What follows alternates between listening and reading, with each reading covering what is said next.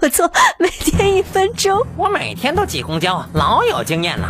一看，看准车停哪儿；二卡，抢先卡在门口，后面人要是跑得快，伸脚绊一下；三稳，任旁人怎么推拉挤都不离车门口。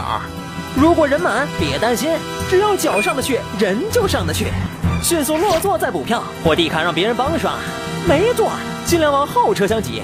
时刻注意要下车的人的动作，比如这样、这样和这样。坐后座还不用担心让座，嗨嗨。胖子最好老是站在前车厢，因为公交车前稳后颠。个矮的要远离个儿高身后，以免吸收尾气。